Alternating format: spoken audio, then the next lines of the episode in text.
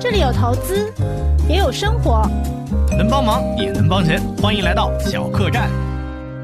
Hello，大家好，我是小罗。今天呢，非常荣幸请到了我的一位好兄长、好老师。裴红总，那裴红总呢是在世宝基金工作过，后来去易方达当过投资经理，现在呢在一家私募基金公司工作。这一周呢，我们看到这个市场表现不是很好。那裴红总之前是有过管过几万亿规模的经验，所以我今天把他请到咱们理财小客栈的现场，来和大家讲一下管过大钱的人他是怎么应对波动的。诶，他的那个巨额的资金在有呃亏损的时候，他在想一些什么样的事情？好，好，非常非常荣幸。那个，其实我我确实刚才你也说，就这周市场的非常波动很大的下跌。嗯，其实怎么应对呢？其实不管你是说个人的小钱，还是说一个大机构的钱，其实应操作的方式都应该是一样的。嗯，我我我们就是作为普通人啊，其实对于社保来说，我对它的了解很少，我只知道它是，嗯，怎么说呢？土地主，哎，他的钱很多，他可以在可以在市场上找公募基金啊，找很多基金经理来帮忙他管钱。你能不能先给我们讲一下，就是当时您是在什么部门工作，然后大概是管了多少钱，他是怎么样去管这个钱的？好的，我在社保的时候，我是在境外投资部，境外投资部的意思就是投所有除 A 股以外的资产，包括港股，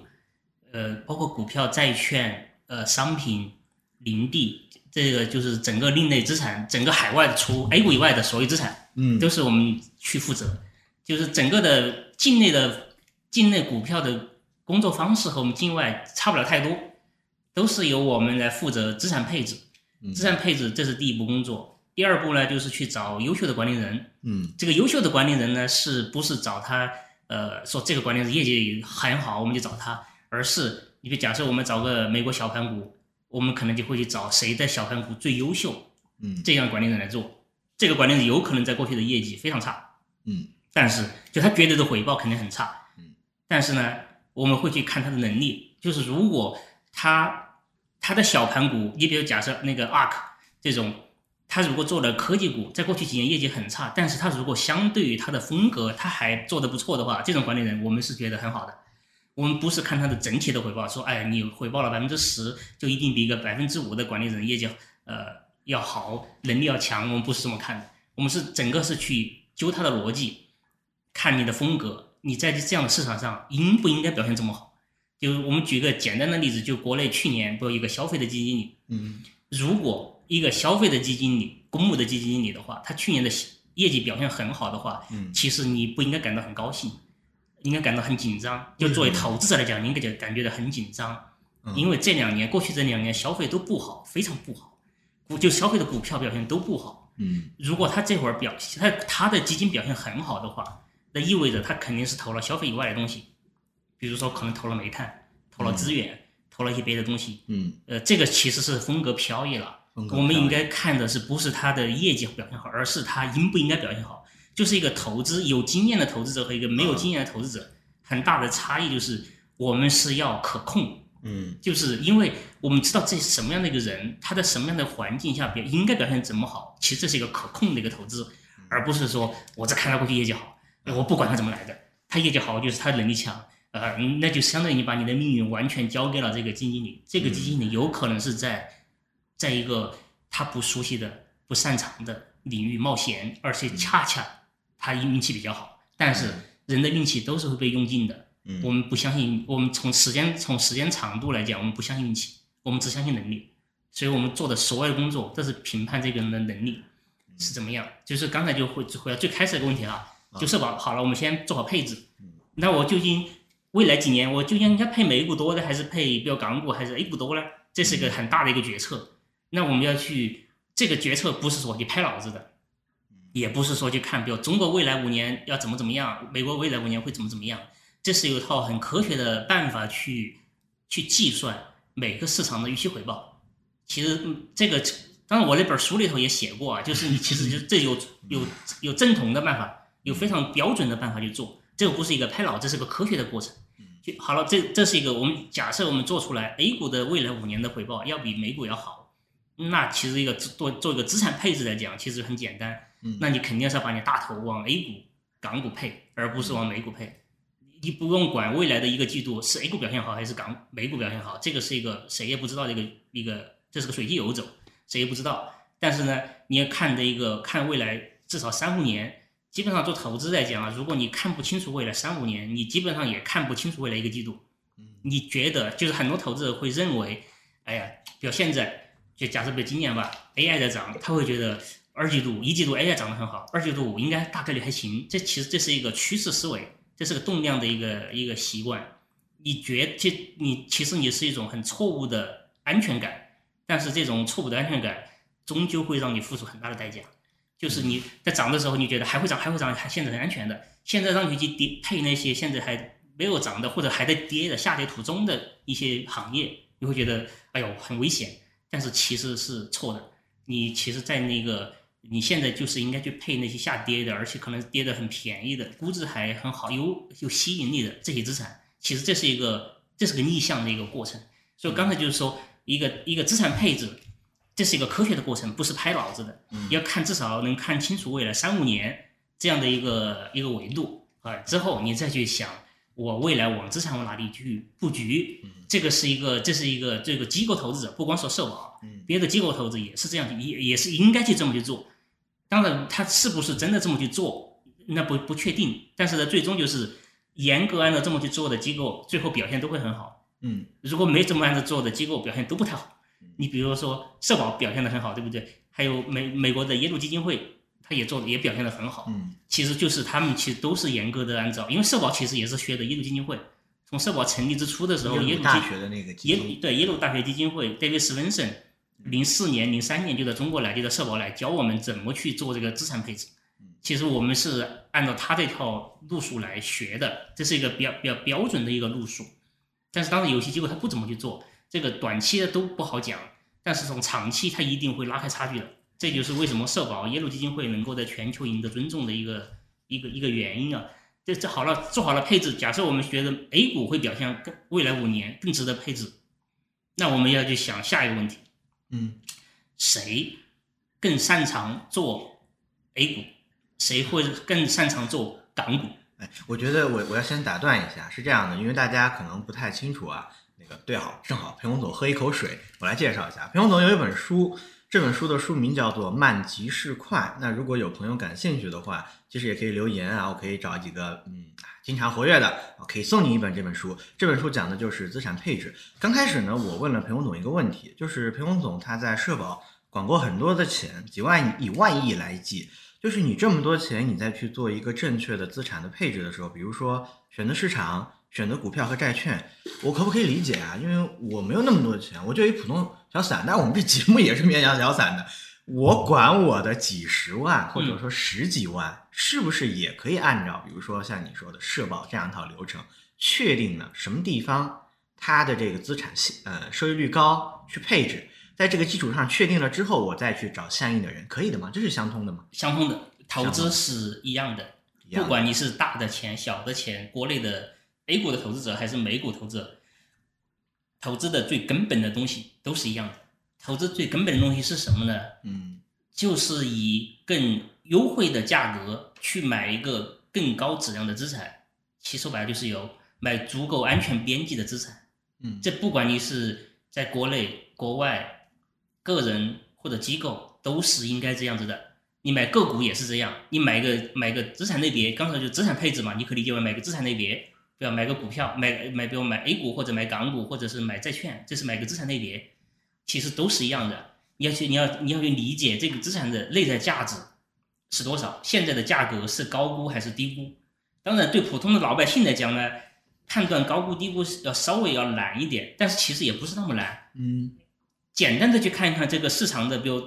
常用的一些指数，它的估值，嗯，现在是个什么样的一个状态？如果它的估值倍数已经很高了，你想都不用想，肯定是贵了，那就应该从那个资产出来。如果这个资产的呃估值倍数相对比较低的时候，极低的时候，那你容易做。当然呢，还有部分是比较模糊的，就是在极贵或者极便宜这两个极端之间，那还有一些中间的地带，这个地方呢就更加考验人了，就会考验投资经理能力。嗯，因为说白了，你比如零七年呃零就零八年吧，零七年底。那资产是贵到头了，那是容易判断的。零五年底那是便宜的极点，那也是容易判断的。一五年六月贵到极点，也是容易判断的。要去年年底的时候便宜到极点，也是容易判断。就是这个这些大的节点其实都不难，大的节点只需克服一件事情，就大的节点都大的节点其实克服的不是你的认知能力，而是你的情绪。嗯就是在便宜到极点的时候，你要是你要敢于加仓，嗯贵到极点的时候，你应该敢于戒掉你的贪婪。嗯，有很多投资者 嗯到了很贵的时候，他还想，比如零七年也是，到了六千点的时候，当时我都还记得，很多机构、很多个人都讲要干到一万点，就是已经那就变得足够的、非常的极度的贪婪。其实这个时候，比如我们社保是在六千点减的大幅减仓的，大幅减仓对六千点。对，那当时是怎么样在这个时间点去判断的？为什么不是五千五百点，不是五千点，而是六千点？他仿佛好像又吃到了最后的那么的半口蛋糕。对，怎么做？首先呢，吃首先吃吃最后半天半口蛋糕这件事情是件啊不重要的事情，这是运气。运气，就实话实说是运气。对，这是运气。但是呢，就是说嗯，从五千五到六千之间是运气。你其实你减了五千五也是很正确的，嗯你减了五千其实也是很正确的，也是正确的，因为后面还是跌到了一千点，嗯还是跌到一千一千多多点点。其实你有五千点你减掉，你相对少赚了百分之二十，但是你后面的亏损也没有，其实也是正确的。只不过呢，我们是恰好的运气是讲到了六千点最顶点。我今天中午还我和和卢总我们从外面回来，我们还还聊起这件事情了。就是当时卢总去了拜访了一圈的金金融机构，一圈的基金公司，当时大多数人都说把要看到一万点，大家都非常的看好。，对，都说要看到一万点，因为我们社保基金是对这个资产的内在价值是有判断的，我们觉得不值那么多钱，但是呢，市场又特别的热情，那意味着其实有大量的泡沫。所以卢总从外面又回来之后，看了一圈管理人回来之后，当天晚上就开始写报告，要减仓。要减仓，最后很快就开始社保就执行这个减仓决定。我我我想问一下，是当时在六千点减仓之前，权益仓位是从多少点到六千点之后减到多少点？减了几成？呃，社保是在零五年的时候，就零五年九九百多点的时候，嗯市场简直是一片哀嚎遍野。哀嚎遍野，都觉得中国没救了，就中国的股市没救了。要当时我我还记得，嗯我还这个研究所，当时就是基本上大家都会觉得 A 股就是个赌赌场嘛，嗯赌场应该推倒重来，这个完全不可救药，嗯，没有没什么可救的。从那个时候，在那个点，社保加仓加了加了非常多，就是当社保加多少了，那肯定就是都至少都是以千亿级别来算的，嗯，就是这种加加权益的，在我们在我们那个比在我们的脑海里其实就是个比例嘛，就是个权就是个配比，大概是多少？我们配比应该加到了二三十，百分之二三十，就之前是基本上没有的。之前我们是社保是零四年拿到了权益的嗯投资的批文的，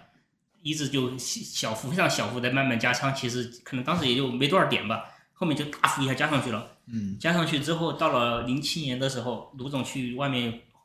拜访了一圈管理人回来，就是当时我还没去，就卢总就拜访一圈回来，就是因为我们内部判断估值，但是呢时点不好判断，我们就去跟到管理人交流，就整个市场的主流的观点都是觉得要要要到一万点，上证要到一万点，嗯，但是呢，我们回来很快就开始减仓，就是减的运气特别好，一直减到减了之后，一直而且比如减到四，比如减仓这个决定呢，其实也容易哈。到了六千点你还不减仓，还等什么呢？但是从六千跌到四千的时候，你会想，已经跌掉了三分，跌掉了三分之一了，对对对，哎，该加仓了。可以加了。对，这会儿其实还是我们还是没加，嗯，我们一直等到两千年才加的，为什么？就是就是判断价值啊。哎，对，这个很重要。就你刚刚讲了两个，第一个，你们有一套对于资产价值判断的一个标准；第二个呢，是对于外在情绪的一个判断。大家都在非常亢奋的时候，它作为一个辅助。那第一个内在价值的判断，当然是怎么做到的？其实内在价值的判断不难。其实内在价值的判断，你可以看几个东西，嗯一个是估值，就当时的估值已经特别离谱了，整个市场的估值指数的层面的估值大概六七十倍。你现在可能现在的投资者，对，就现在投资可能难以想象啊。你可能现在你会觉得创业板才四十几倍，别人当时整个上证的整个指数的估值都达到六七十倍，上证全 A，对，也都达到了六七十倍，就七十多倍吧，我也忘了具体的数了，就反正就很高很高，就很难难以想象的一个倍数了。嗯。这个其实很容易判断，正常的 A 股的，比如美股的估值可能正常，比如十五六倍，十五六倍，对，十五六倍折下来是多少呢？大概就是六个点，百就百分之六。对对，大概就百分之六左右，嗯。对吧？就是当人家折到了七八十倍的时候，折下来不就一个多点吗？嗯。一个多点你连现金都干不过，这是第一点。第二点呢，盈利，对吧？估值的变化，第二就是盈利的增长，盈利的增速。指数的盈利增速，对，就是其实说白了，只就是上市公司的盈利整体的盈利的增速，其实也容易判断。你不用判断未来一年，要判断其实未来三五年。三五年，对，你就一年的事情都是随机游走，那个不值得去看。要看未来三五年，其实从指数层面啊，从从我们配置的角度，其实很容易判断出来。所以我们会很快就减仓，减仓之后什么时候加仓，这又是个技术活了。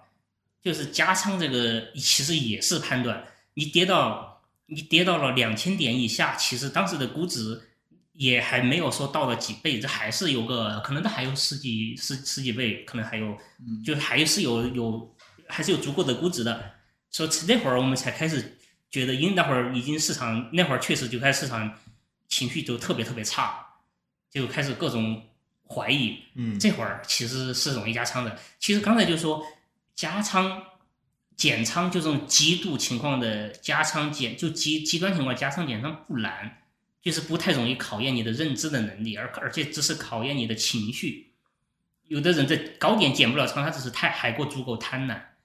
在低点加不了仓，那是因为你足够的恐惧，这是一个其实是个情绪的能力。考验正常的考验认知的能力是在中间的灰色地带，就是一个股一个股票的或者一个股票指数吧，它的估值不是特别特别高，也不是特别特别低，就是一个中间模模糊糊的这种状态。这种情况就特别考验你的认知能力，嗯这种是需要专业的机构来帮你做的，就是你可能你自己很难以判断的。就是反正刚才最最开始你你问我那个，嗯哎，我们做好配置对不对？过过来再去找好的管理人，其实这就是我们最主最主要的两个工作。嗯其实这两个工作定胜负。我明白了，这个找好的管理人呢，我还想留在后面聊，因为前面呢还是想跟咱们小客栈的一些朋友啊，把前面的一些指标聊清楚。比如说，刚刚我听完裴红总讲的这些呃事情，还有过去的这个故事之后呢，我有两点感受。第一个呢，就是在大的择时机会面前，其实有很多指标可以判断。比如说你刚才讲的有一个指数的 PE 的估值，它的倒数就是指数的盈利收益率嘛，盈利收益率它不能够太夸张。那我我有两个问题啊，第一个。呃，就是我们去无论去对标美股，或者是咱们这个中国 A 股的上市企业，它正常的一个盈利收益率，或者说这个市盈率的中位数，您觉得是什么样的数值？它是属于一个呃呃值得去配置的。然后第二个问题，我想就是在这个指数的估值层面之外，我我还想去再问一个问题，因为它是比较宏观的一个东西。我们在看到它的估值是多少之后，决定配比应该根据什么来？比如说，您可以参考一下社保，社保的这个呃仓位从二呃二十，然后在六千点之后减减没有，它这几年哪一个区间它的这个复合年化收益率是多少？就是给大家一个参考。嗯解决两个问题嘛。第一个啊、呃就是多少的指标我能够去买；第二个，我大概买多少仓位合适。然后这个你你的经验，这个仓位能带来的年化收益率是多少？对，这个是呃这样子的哈，嗯，就每个市场不一样。你比如美股这个市场，一百年一百年平均的 PE 值是大概是十五倍，十五倍，十五倍折下来是多少？大概是六个多点，六个多点的盈利对收益率。对，年化六个多点，它的债券大概是三个多点，就相当于股票的溢价相是三个多点，这就是美股。当然了，市场其实有的时候有变化的。你比如说，在零几年的时候，美股是以金融居多；零八年以后，美股变成那个科技居多。就现在标普五百的指数里头有二十百分之二十多都是那个信息科技，嗯什么苹果呀、谷歌呀这些亚那个亚马逊这些 A N G，对，都是这些这些公司吧，占了、嗯这个占了百分之二十多，所以它的结构其实在发生变化。结果发生变化的时候呢，你可以估值要调整，但是呢，你也不能太离谱，嗯你不能够说，哎呀，之前的估值金融居多十五倍，现在科技居多四十倍，嗯那不合理，不合不合逻辑，对吧？嗯如果是四十倍，那我还不如拿债券呢，尤其是现在债券美债的收益率多少，美美债的现金的收益率大概五以上，长债三点五，就长长期国债三点五，那我还不如拿这个呢，因为如果你四五十倍的估值的话，那意味着你的盈利增长得多快啊！从一个经济的整体的，从一家一家独单独的上市公司来讲，它盈利增速可能在未来几年就短的时间，它可能爆发性的增长，但是从一个整体的层面来讲，它不可能爆发性增长的。经济是就整个上市公司的盈利占 GDP 的比重应该是相对比较稳定的，它不能够。如果它上市公司的盈利一直比 GDP 快的话，大家其实你就想一想，这是很简单的算术，就是最后当时间足够长之后，这个市场这个经济体只剩下上市公司，没有政府部门，没有居民部门，全是上市公司。因为整个你比如经济体是由上市公司加居民加政府三个部门组成的。嗯，如果当你的盈利增速，当上市公司的盈利增速比整个 GDP 增速，比比不用不用说快很多吧。嗯一块一两个点，这时间足够长，它是年化的都是复合的，就最后的结果就是整个经济体就完全被上市公司占有了，这肯定是不科学，肯定是不不可能出现的。所以一个上市一个上市公司整体的盈利增速一定是有天花板的，有天花板，对，它一定是有天花板的。大概是多少呢？你这个是给我一个 显而易得的数据，美股。这个是在对，这个是在那个呃，在每个市场不太。不太一样啊，嗯，你比如那个，因为这这个不不太一样的原因，其实是因为统计的方式不太一样。就是 A 股的统计，一种是百分之四十，就是我在书里头也写过，百分之四十，百分之四十，它是因为是把很多东西都算进去了。美股人民统计出来大概百分之十几，它一般正常就围围绕着百分之七八左右的一个呃，就增速大概百分之七八左右的一个一个水水平，就就是这就是。Capital share 大概可能也就我我记得可能就十几吧，嗯，剩下就是 labor share，就是那个就是 l 所谓的 labor share，就是那个劳动力，就是就是整个嗯整个社会的工作层面的，就是工工雇工雇员家庭部门赚的赚的工资的总和，差不多就这样子。A 股人民算我我在书里头写，当时是大概百分之四十。但是呢，就是这是口口径的不一样，盈利增速啊，不是盈利的，就是叫叫 capital share of GDP，嗯，就是占比，对，就是就是所有资本的，包括上市公司，它的回报占 GDP 的比重，就是这样的一个一个一个一个一个东西，就是呃，这个反正是有，它会比如美股那边大概记我记得印象中大概是百分之十左右的一个上下波动吧，有的时候高点，有的时候低一点。就是这样的一个一个一个一个数，就反正每个市场不完全一样嘛，就是差不多还差不太多，所以你可以去你可以去算一算，就是一个市场，如果刚才就是说，你如果一个 PE 它已经整个层面的 PE 到四十倍，你想都不用想，肯定是泡沫，赶紧走。我知道，就是我在万德上，我就是去看过一些数据啊，因为之前我也看过一段时间的宏观，然后这个沪深三百指数的这个中位数，它的市盈率中位数十二倍。那倒过来的话，也就是八点几的盈利收益率，然后万德给它的这个区间啊，就认为它是一个合理的估值状态。那有的人就会市场上就会有这样的一种观点，就是我在看沪深三百，它在十二倍市盈率之下的时候，呃，我是可以考虑去买的，因为它此时此刻肯定是不算太贵的。这就呃，像之前您聊到的说中间呢有一个混沌的状态，然后我已经解决了这个我。呃，看一个什么样的指标的偷懒嘛？我看一个什么样的指标，然后不会特别的贵。那解决了这个问题之后，我还想再问，就比如说第二个问题，让怎么样判断就是权益啊？这个无论是这个指数基金或者是股票，但这属于我个人的能力圈。投资者包括在听我们这档播客的朋友，你的能力圈是什么？然后他去买相应的产品，我们都算权益的话，它比例是多少？它跟债券比的话，就是怎么样去平衡中间的一个比例？呃，这样是一个个性的事儿吗？对，这个是这样的一个，嗯，虽然具体的比例有变化，但是呢，你可以这么去想这件事情，嗯，就是你比如刚才你说那个，比如沪三百，假设它是十二倍，是折下来是比如八点多，对吧？对，八点多，就按八算。对，按八算吧。那个假设国债收益率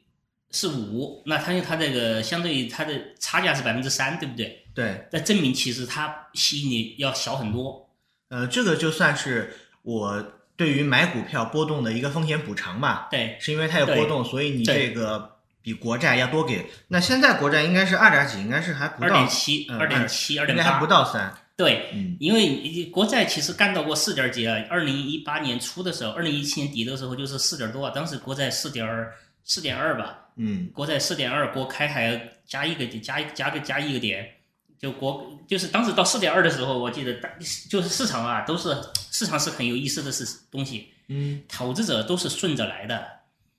涨的时候他会觉得，就刚才说六千点的时候，他觉得还不过瘾，要到一万点。其实美股也是一样，你去看那个美股，在一九九九一九九九年的时候，当时出了很多书、哦，叫道指十万点、道指五万点，就道指十万点，就这种书多的是，就是大家都是这样的，就跌的时候吧，一跌，二零一八年底 A 股大家开始讨论国运，嗯去年十月份，哎，大家又开始讨论国运。嗯我我前两天我还跟我同事讲，哎，我我就讲我说，第一点，在国内做投资特别心塞，就是动不动隔几年大家开始讨论一次国运，嗯特别心塞。第二个呢，这就是个特别好的一个时间，对专业投资来讲是个特别好的一个事情，因为其实一你只要你只要普通投资者讨论国运的时候，对专专业投资者来讲，那就是捡钱抢随便闭着眼睛抢钱的时候。你这个正常的年份，你要让我去做收益，其实还是不难不不容易的。就是你你你你拿这个超额阿尔法的时候，相当于这个时候是送超额阿尔法，对送给你的，你只需要弯个腰，翻金子，对你只需要就弯个腰就行了。嗯减一减就可以了，都不用太，你随便翻什么，你随便翻，你就比如你比如站在去年十月份的时候，你随便买哪个行业，嗯你都能赚点钱。只不过有的行业赚的多点，赚得少点，那是送给你的，你不用想脑，你不用动脑子，你那会儿就是个送你钱的机会，你去捡。就刚才你开始最开始问那个问题啊，就是那个比如社保，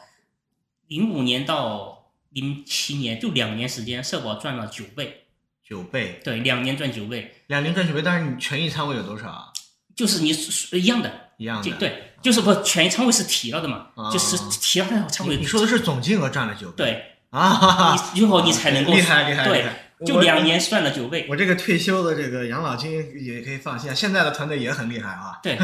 对是，就是你要想，就是你两年赚九倍什么？当时就是零五年送你钱，你不要啊，嗯因为你那会儿都怀疑这个，你说市场是 A 股是赌场啊，要你要推倒重来，你不不太行啊。嗯就送你的，这个是就是市场其实就是这样，就是我们天天要忍受这个波动。这 A 股确实它是也是新兴市场啊，啊嗯，波动肯定大。你只要投，只要在只要在市场，只要待在待在这个市场，你应该有足够的心理预期，波动不怕可怕，怕的是亏本儿。嗯就是你比如说我们的产品在去年，去年其实我们三月份、四月份的时候，四月份去年四月二十六号的时候是最惨的一天，嗯我记得非常清楚，那天大跌，跌了可能有指数层面可能都跌了有呃四三四个点还是多少个点，我记得每个指数分的分享指数都在跌，嗯特别惨的一天。其实我们没事儿，我们也加仓，我们愿意忍受这个波动，因为说实话，你在一个短期的时候，你看到你的净值曲线或者看到你的指账户是在波波动动，在上上下下的，你拿到五年或者三年这个维度，你就会发现它没啥波动了，因为它往上波动了，对不对？其实你的账户赚钱了往上波动的时候，你就会发现它其实不是什么波动，你担心的是什么？担心是亏本儿。我我大概懂什么意思，就是说波动它只是可以叫做回撤，但是回撤并不是说钱真的消失了，它是你这个定价在波动嘛，它可能过两天市场先生把你的定价定高了，但是但是裴洪总，你有没有发现你刚刚说的这个这个加仓这个东西有一个对于大家来说有个很现实的问题，你知道什么问题吗？什么问题？没有钱。哦，这个对我我所以所以所以我我想说一下，你必须要先把前面一个问题先解决啊，就是说，呃，我怎么样去配置我的股债比，让我有点债券，然后在关键时刻能够卖一点，然后然后在你像你说，啊、我识别到了一个指标，比如说它的市盈率极度低估，然后风险补偿，我用这个呃指数的这个盈率收益率减去债券，发现高非常非常多，比如说高几个点，我这个时候把它加到一个什么样的仓位合适，让我未来能够赚到更多的钱。我们按照这个顺序把这个聊一聊。其实我可以反过来这么跟你聊，好好好，反过来这么聊 可能更好。第一个，我就是经常给投资者讲的，你嗯不要全职炒股，不要全职炒股。对，你要工作，就相当于 工作的意思是什么？意意味着你有足够的现金流，嗯，就是在市场大跌的时候，因为你的工作跟那市场没什么关系嘛，啊你还是有工资收入进来，你只要有工资收入进来，你你就可以加仓嘛。嗯这是第一点，我就说大家这其实这是老八的模式。就老八为什么敢进敢他能加仓？因为他有大量的实业，他伯克希尔不是个投资公司，他下面大量的产业，产业的比如保险公司、什么制造业公司，那些公司在经济危机的时候嗯，还是得给他贡献贡献现金啊。他拿着这些他可以加仓，但是别的基金他就加不了仓，因为他基金他可能有可能是满仓的，加不了仓了。嗯这是第一点，就是要保持现金流。嗯其实个人是最有可能学巴菲特的，嗯因为个人就是相当于你是在有份工作，嗯你是有足够每天都有，就每个月都有现金流进来的。嗯这个是就保持现金流。我一直说，投资者，普通投资者别千万别那个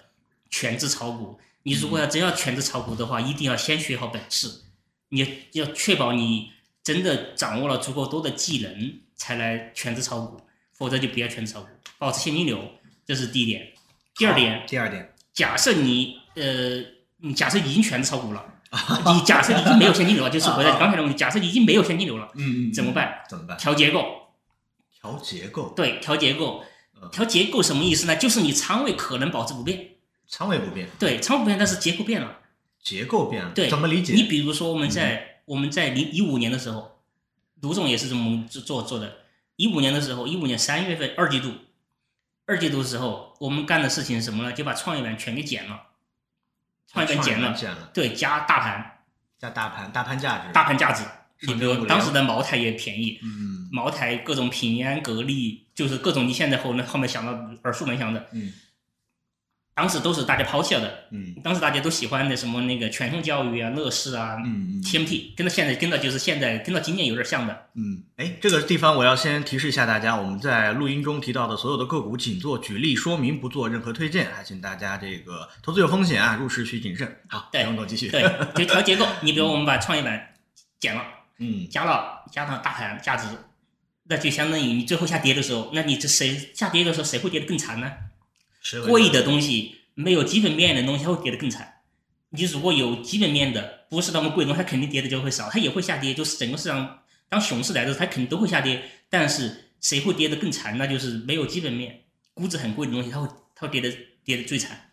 嗯，我觉得其实非常适合当下这种情况。就是我前一段时间我们这个播客节目也做了一档节目，名字叫做“嗯，不投 AI 是等死，投了 AI 是找死”，这是一个基金经理说的。那就是面对当下这个情况的话，其实我能够听出来你是不是对于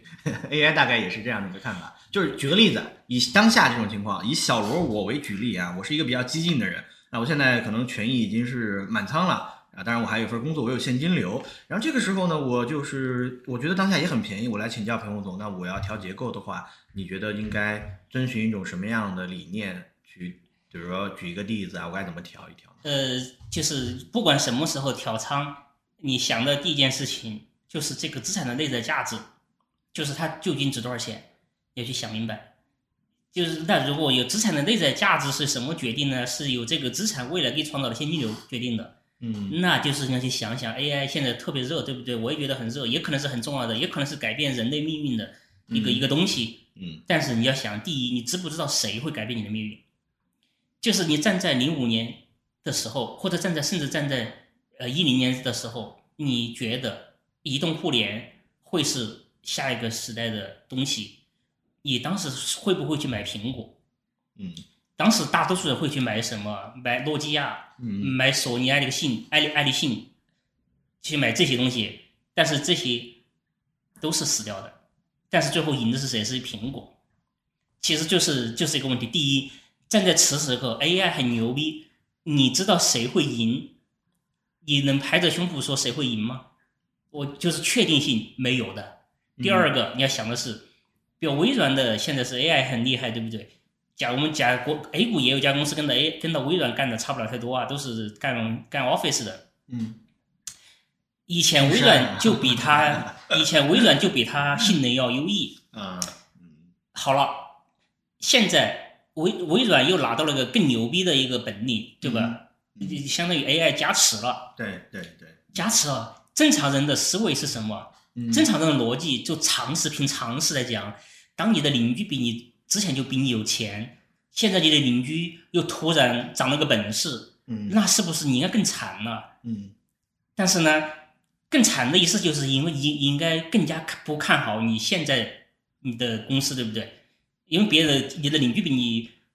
相当于以前就比你强，后面又学到了九阴真经，那比你强上加强了，那相当于你就变得更弱了嘛，对吧？其实从投资讲的，你应该是减轻它的配置，或者就该卖掉它的。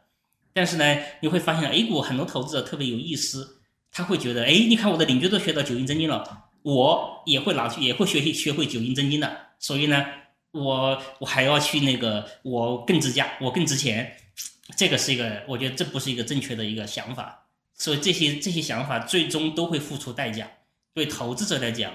就是你会输时间，而且还会输本金。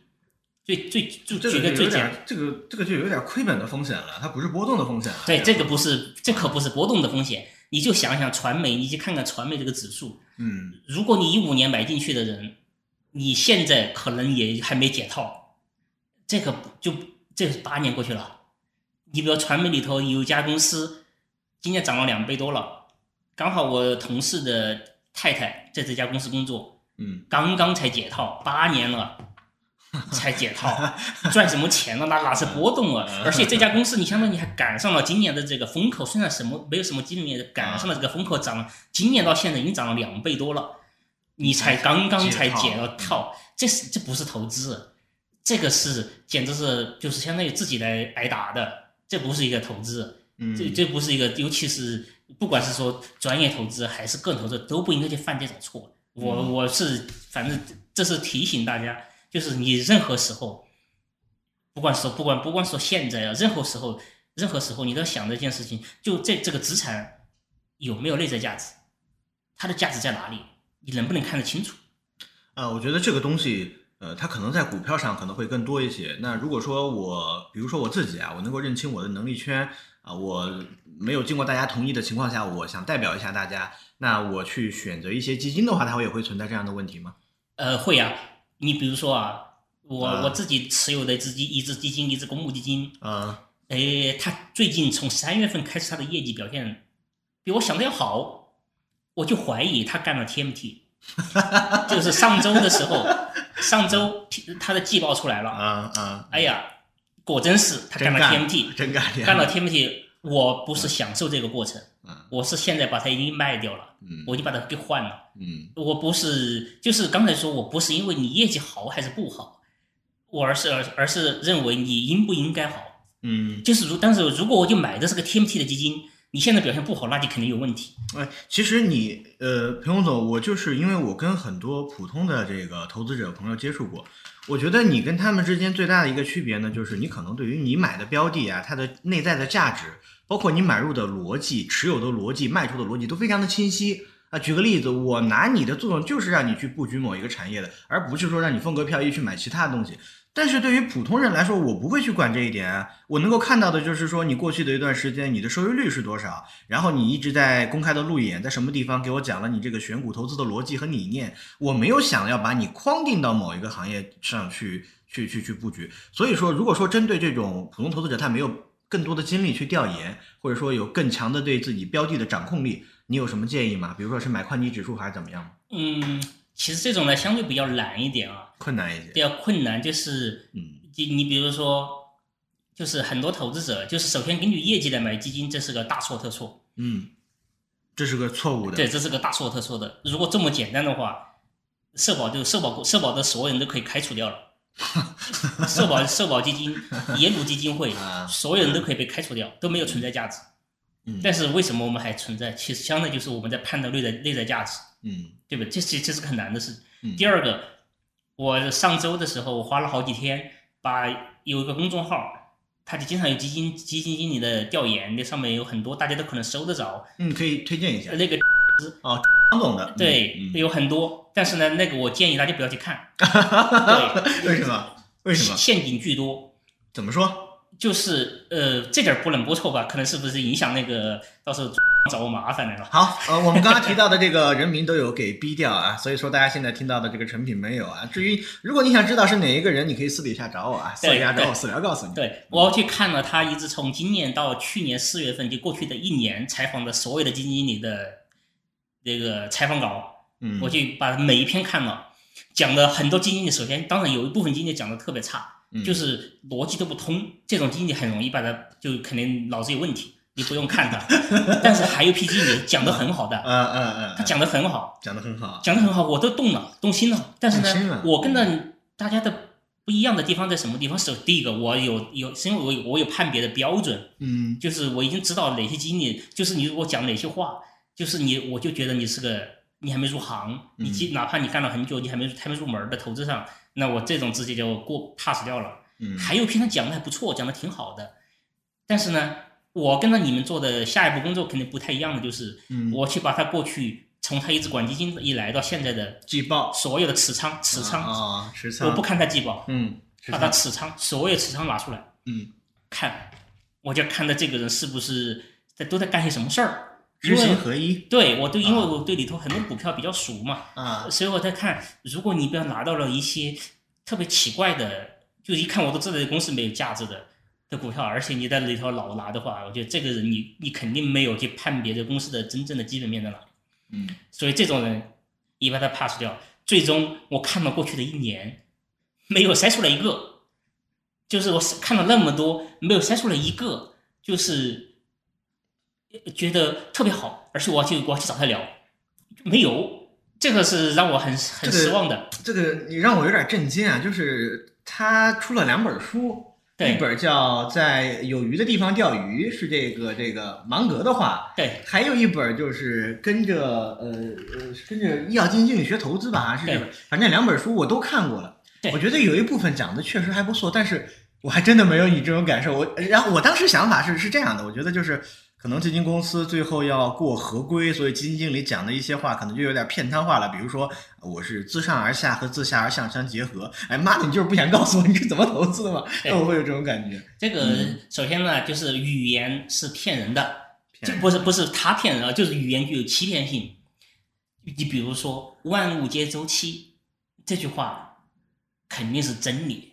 嗯，对不？对？呃，我我相信这句话。对，这句话是真理。嗯但是，你比如说一个股票过去跌了三年，你觉得哎，过去已经跌了倒霉了三年了，现在应该涨了，你觉得周期到了就来了，这是错的。就是一个股票，它有可能就是真的没有未来了。你比如说，你之前买到了全通教育，买到了乐视，你看它跌了好几年了，跌了五年六年了，你觉得是不是应该机会来了呢？没机会了，就是就是周期，万物皆周期，对应的是你本身是有价值的东西，你才有周期，才有未来。嗯你都没有内在价值，是没有未来的，也就不存在周期，你只有下行周期。这个，所以很多人投资者就经常比较现在跟你讲，哎呦，你看我传媒现在过去倒霉了几年了，现在人很好。但是你想没想过，传媒的问题在哪里？它的商业模式是一个特别差的商业模式，传媒的公司治理，很多公司治理都也很差。你就是它本身的内在价值是有没有这个内在价值，你要去想想去想这个问题。嗯包括一些所谓的半导体，你要去想它究竟它的内在价值在哪里。你如果这个都没有想明白的话，你你你给我讲万物皆周期，我觉得你是在你你没搞明白。第二个，在有鱼的地方钓鱼也对，也是确实是对的。你首先你得知道什么地方，你得知道什么地方是有鱼啊。你比如说军工，我偏要告诉你，军工里头有鱼，不扯吗？军工这这个包括券商，那是个只有波动没有鱼的一个地方，它带来的就是给你只有波动没有，你其实很容易你把它把一个个股你不不不先不用去讲啊个股，你如果你把一个指数拿出来看，如果一个指数长期只有波动没有上行的话，那你不觉得这个这个这个行业是有问题的吗？嗯，对吧？你短期你你不好判断，你把它拉个十年，你看看，如果一个指数永远都只横着波动，它不纵着不斜着往上涨，那你不该喜欢想象这个行业是不是有点问题啊？那那我我能不能就是再问一个问题啊？就是我刚刚听了这个你讲的这一点，我想到两个指数，第一个叫做高市盈率指数，你知道吗？申万我知道说的，但已经已经 BBQ 了，这已经不更新了。对，它是一直在往下，它把这个市盈率最高的一些股票调进去这样一个组合。然后第二个的话，我还想到一个例子啊，这个可能跟你前期看好的一些行业有点相悖。就比如说一五年的这个煤炭，你拿一五年的这个 TMT 来比，科技比，一五年煤炭如果说买到现在的话，其实也是没有解套的。我应该呃，高点买。但是但是在煤炭，它不是一个呃资产负债表很强劲，然后现金流很好的一个行业。这个呢，就是这个就是因为这就是为什么做研究的价值了，嗯，就是煤炭一五年和现在是不一样的东西。不一样的。都叫煤炭，但是不一样，就是包括原油，资源品、大宗、铜都是一样的，都是一样的问题。在零几年的时候，因为那会儿需求，中国大加入 WTI 之后，全球经济都还很好的嘛，嗯，就对大宗商品的需求特别的旺盛，嗯。需求涨，但是供给涨得更厉害，嗯。就是那会儿各种资本开支特别特别多，嗯。特别特别多，最后它它确实它是个那就是个纯周期，那就是个纯周期股，就是相当于你的你的供给比你的需求大很多的时候，那就是个纯周期的股。就是如果你需求稍微改善点儿呢，呃就会好一些；需求稍微落下点儿就会差一些，那是个纯周期股。嗯从一六年开始供给侧改革，供给侧改革的就是意味着你想开矿开不了了，就开始收编国有了，你把一些民民企小矿就给关了。嗯，而且呢，大矿、国有矿也没有怎么再进行资本开支了。同全全球范围的原油也是一样的，原油、铜啊这些大宗也是这样子的，都有七八年没有进行资本开支，就是它的把供给给它卡住了。经济总是会逐步往前发发展的，但是你的供给卡住了，就最后一定会出现供需的缺口。嗯，就是你现在的煤炭和之前的煤炭，这是两个碳，虽然都是煤炭，但是两个生意，这是，就是你这是完全不一样的两个两个东西。嗯但是呢，传媒其实也是一样的一个一个问题啊，就是如果你之前都是纸纸质的传媒，那纸质传媒可能有一部分能够转型啊，可能比如出教材的、出教辅的，你可能还不错。你出媒出报纸的，那你可能就死无葬身之地，你就没有周期，你没有明天嘛，嗯没有未来，所以不存在什么万物皆周期了。嗯美国也是这样嘛，美国的去报纸，谁还去买《华尔街日报》的那些股票啊？嗯对，华盛顿邮票的股，老八的那个赚大钱的那个华盛顿邮报，你不会再去买了嘛？嗯包括一些那个有线电视，就像就是它时代过去了，就就没有未来了。你别以为它跌下去就还有未来，没有了，时代已经变了。嗯，这这个是，比如传媒也是一样的呀。你现在这纸，你之前做纸质传媒的，如果你没做教材，没有做教辅的话，那你也没有，可能也没太多价值了。你嗯你你你你就大家都不看报了，现在也不怎么看书了，都天天看手机了。你就是你时代时代发生了一些变化。哎，就是这个聊完了之后，突然原来啊，就是比较不谦虚的说，我觉得做投资挺简单的。但是我们一聊这么细的话，我觉得做投资还挺困难的，因为刚好这个煤炭前一段时间我也看过，应该是在二零一七年它的资本开支之后就逐渐的、逐步的在下滑，然后没有去进行一些新的矿的发掘，尤其在过去几年，国家在这个核增还有这个啊保供，然后所有的煤炭的这个产量也基本上是顶起来了。然后我我昨天吧，昨天听了一个国投瑞银的基金经理的调研，他说他长期看好煤炭的价格，给了三个理由。一个呢是全球的供需格局没有改变，比如说印尼啊那边他们这个多出来每年多出来这个矿还不够自己用，包括澳煤还有蒙煤，包括我们自己国内的这几年的这个保供之下，煤矿的这个产能已经顶到头了。然后第二个的话，它其实对于这个新能源长期可以替代传统火电能源，它是存在一定的疑问的。然后第三个，他觉得现在的这个煤炭企业的价值。呃，不价格它是有一定的安全边际的。当然，这个关于煤炭这个行业的话，它是属于一个比较细的一个聊。其实今天我们主要还是围绕在呃裴勇总关于在社保然后去工作管一个大钱，他们作为专业的机构投资者。是怎么样去出发，帮咱们管好这一笔钱？比如说，我可以对今天咱们啊聊的内容先做一个小小的总结啊，这个也是我们理财小客栈的这样的一个惯例。首先呢，如果说你有自己的一笔钱，那么无论是十几万还是几十万，那么你在有这笔钱的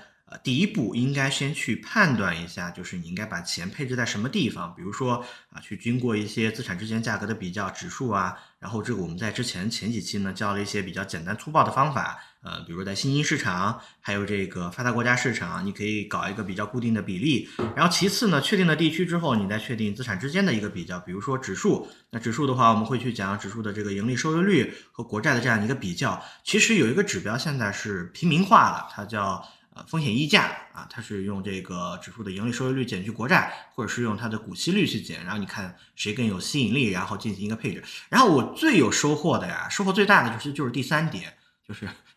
我已经没有钱补仓了，然后当时给了两点建议吧，还是三点。第一点就是你要有工作，你的工作就是你的现金流，所以最好是啊善待你的老板啊，不要让老板跑了。第二个的话，其实就是在底部的时候进行一个调结构。但是我个人感觉这一点对于咱们普通投资者来说，它可能是有一定难度的包括我，我我有两个问题，第一个就是我如果看到我的标的亏了，我是不忍心的，除非它大涨。比如说前段时间实施，呃，诗诗在这个半导体上也挣了百分之二十，我也挣了百分之二十。我卖掉了之后，可能我去买了一些传统、传统比较传统的一些行业，但现在也亏得很惨。就是我自己在调结构的时候，心里会有一个损失厌恶的心理。然后，哎，这个后面我们就直接聊到这个挑选基金经理了。但是后面还有补充吗？嗯，没事儿，你随便到时候碰到什么聊什么啊。我说你这个后面还有补充吗？就是呃，在我已经没有钱去补仓的情况下，你给了两点建议嘛。第一个不要离职，然后第二个的话调结构，对调结构啊，还有建议吗？这方面没了，就主要主要在这两点，剩下的其实就你要克服你的心理的嗯障碍。当然这个其实就管好情绪，但是情绪其实不太容易。就是以前我老说，有些研究员他一辈子也不可能成为基金经理，为什么呀？就是研究员他可能对一个公司研究的很清楚，对一个情绪对一个市场研究很清楚，资产研究很清楚，但是他承受不了这个波动。在一跌的时候他就慌，一涨了他就高兴，他就狂妄，他承受不了这个，他就是不能够做到 心如止水。啊，我想到我们公司的研究员了，但是我不能告诉大家他是谁。对他承受不了这个，承受不了这个，所以其实我之前就我以前就说过，有的研究员他只适合做研究员，他能够把一个公司给搞得非常非常清楚，它的来龙去脉、周期的变化，什么什么都搞得非常清楚，但是一旦让他管钱，他就会动作变形。他就会老就一跌的时候啊，沮丧、担心。让我想到了一个人，这个人可能你还认识，他原来在海通当首席。后来去了某一个 资管，我知道这人，发发了一个星星一号，我见过他，我见过他好几回，亏的有点。那这样啊，我们呃这个时间已经聊了有五十多分钟了，在节目的最后呢，也是进行一个惯例啊。首先，如果说您对裴洪总今天讲的事情感兴趣啊，您也对他的书感兴趣，那么欢迎你留言。我们会有专门的同事联系到你，然后会送你这本《慢即是快》。然后另外的话，呃，这个还想请裴红总再送给大家，在这个同源路上一句话啊，这句话呢什么都行，我先瞎逼逼啊，你想一下啊，就是我发现裴红总在最后聊天的时候呢，他会给我讲到一个点啊，他现在在旁边想啊，现在是我跟大家对话的时间，哎，他老老在跟我说怎么样去选一个基金经理，哎，其实这事儿是我工作的本行啊，因为我们现在包括我在我的公司啊，我们可能会有一些。啊，一些产品，然后我可能要承担一些这方面的角色。那么，如果您对我们聊的内容感兴趣，也希望裴洪总能够再出现在我们的节目当中，也欢迎你留言，然后让他来给我们再讲讲这个怎么挑基金经理。那这一点我觉得挺重要的。为什么一定要让大家留言呢？因为这次访谈我也没给裴洪总钱，对吧？得让他感觉到受欢迎，那才会来。啊，你说你想好了吗，裴洪总？我我觉得，因为别的。别的一篇技术性的东西呢就不说了，我只想说一点，就是合理管好你的预期。就是很多我发现了很多人犯的错，都是在于有不切适当、不恰实、不切不合实际的预期。这个是一旦有不切不合实际的预期的时候，你就会行那个动作就会变形。你比如说，你对你假假设你这只股票，呃，或者这个你投这个基金吧。嗯，今年哎赚了个百分之三十，呃，你会觉得哟挺好的。嗯，这个我看你看我今年刚一搞就赚了百分之三十，你这个基金你你看那你看呃假设哎裴红你这个不太行啊，你不太行啊，你没有你你看你看我这儿有手头有一把那个赚了百分之五十的百分之七十的基金经理啊，你不太行啊。哎，我讲你其实是一个不切实际的预期，这百分之三十或者百。有一举个简单的例子，如果在十年的维度内，年化能够做到百分之十五的基金经理，凤毛麟角，凤毛麟角，你就想中 A 股这个市场，三年翻一倍的基金经理少得很，一年一年搞三倍的基金经理多的是，一年搞，尤其是私募一年搞三倍的，我手头就有一年搞七倍的，你要要的话我也可以给你，但是我自己都不敢去，我自己都不敢投。就我自己的产品都不敢投，因为这是因为离谱了。其实就是你要合理的管理好的你的预期，就是你比如你就大概想要一个百分之十几，你而且呢你就把当成这个理财嘛，理财就是个理财，你不要把当成你自己的所谓工作的全部。我一看到有些投资者、有些朋友把那个整个投资天天搞得比我还忙，天天看盘看盘比我看的还还还要紧，我就有点觉得很奇怪，不工作吗？你不你不首先第一个考虑事情搞好你的现金流嘛？嗯你天天把这时间都搞得这，我自己天天以投资为职业，我天天都不看盘，我都不那个，我天天坐在办公室，其实都是在看报告，看你看嗯上市公司的财报，跟到基金经理们聊，还有看各种各样的书。嗯我都不怎么看盘，你怎么天天看盘看的比我还多呢？嗯你不，你先首先想不要把你自己的那个要搞好你自己现金流，要合理的预期，就是你比如站在二零年的时候，是不是大家都觉得自己是股神啊？嗯那你动不动就整个一倍的，对吧？你买个基金，动不动就搞个一倍出来，嗯你觉得自己哈，我就赶紧赶紧离个职吧，离职了我就开始全职炒股吧。你炒股哦二二年，你不就死翘翘了吗？朋友们，我跟你说，你你其实你不只是适合干投资这一件事儿，就国家现在有一个关于股市有一个新兴职业啊，尤其是受这个基民吹捧的，叫基金跌了按摩师。我觉得你特别适合，你真的很适合。就你今天这个按摩，其实我是很受用的。好了，我们今天的节目就到这个地方。如果大家对我们感兴趣的话，欢迎留言。我们下期再见。好好，感非常非常荣幸啊！有有什么问题的话可以问小罗，啊，到时候我，们可以有看机会可以后续再交流。嗯，裴工总这边还有很多行业研究员，大家感兴趣，我也可以薅他们来聊一聊。好，今天就到这个地方，再见大家。好，再见。最后呢，给咱们的常驻嘉宾裴洪总打一个广告，他呢开了一个知识星球，主要提供以下服务。第一个就是每个交易日复盘，带你总结思考；第二就是每周提供付费数据，带你洞悉市场估值；第三就是每周机构调研反馈，带你进他的投资圈；第四啊，每个月有几次免费提问来和他互动。那么它的原价是三百六十五每年，小罗也跟大家争取到了一些优惠，就是九十九亿元。当然啊，这个音频包括这个优惠券，也仅仅只在小宇宙 App 上面分发，所有的优惠也只针对我们订阅小客栈的朋友们，还请大家不要把优惠券往外面去分发了，感谢大家。最后呢，如果说您抢到了前一百张的券，并且是进入了裴红的星球，那么你还可以添加小罗的微信，为了感谢第一批种子用户的支持，因为咱们也是第一次在小宇宙上打广告，感谢感谢。您抢到了之后可以留言告诉我，如果你愿意的话，可以添加我的私人微信